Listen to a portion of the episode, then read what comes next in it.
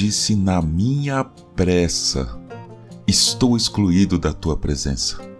Mas tu ouviste a voz das minhas súplicas quando clamei por teu socorro. Amem o Senhor, todos vocês que são os seus santos. O Senhor preserva os fiéis, mas retribui com abundância aos soberbos. Sejam fortes e que se revigore o coração de todos vocês que esperam no Senhor. Salmo 31, 22 a 24. Bom dia, bem-vindo, bem-vinda ao podcast Célula Metanoia Devocional. Vamos começar o dia alinhando nossa mente com a mente de Cristo.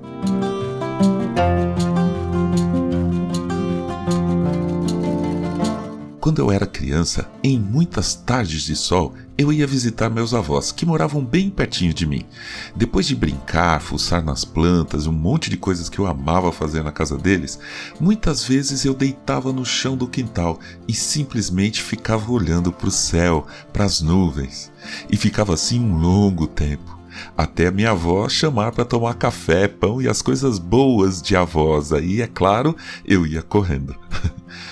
Depois, quando eu cresci, eu simplesmente perdi essa capacidade de parar, deitar e ficar olhando para o céu. Achei que eu nunca mais iria conseguir isso. É quase impossível parar. Tanta coisa para fazer: celular, computador, trabalho, estudo, tarefas de casa. A gente sente pressa. Durante todo o dia estamos com pressa. Comemos com pressa, lemos mensagem com pressa, respondemos e conversamos com pressa.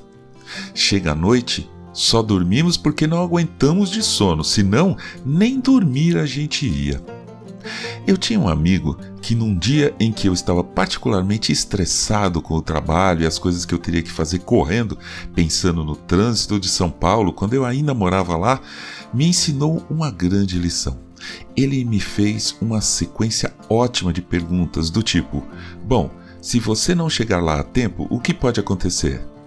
Ok, se você não puder entrar, o que pode acontecer? Tá bom, e se seu cliente desistir do seu trabalho, o que pode acontecer? Sim, e se você tiver que arrumar outro trabalho, o que pode acontecer? E assim por diante. A cada pergunta eu ia me acalmando mais e mais, até que eu percebi que não adiantava nada a minha pressa.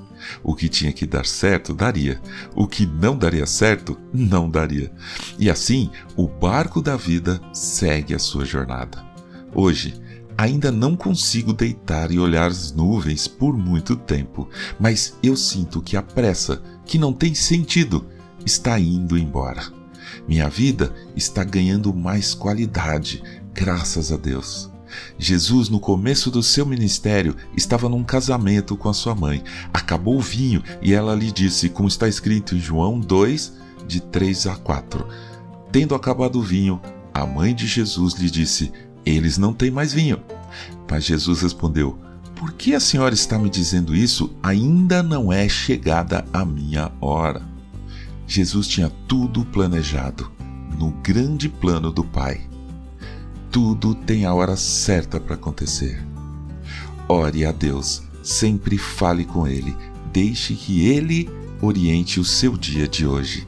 Elimine implacavelmente a pressa, lute contra ela. A pressa é nossa inimiga, saiba disso. Espere no Senhor. Bom, mas faça o que a sua mãe pedir, como Jesus fez.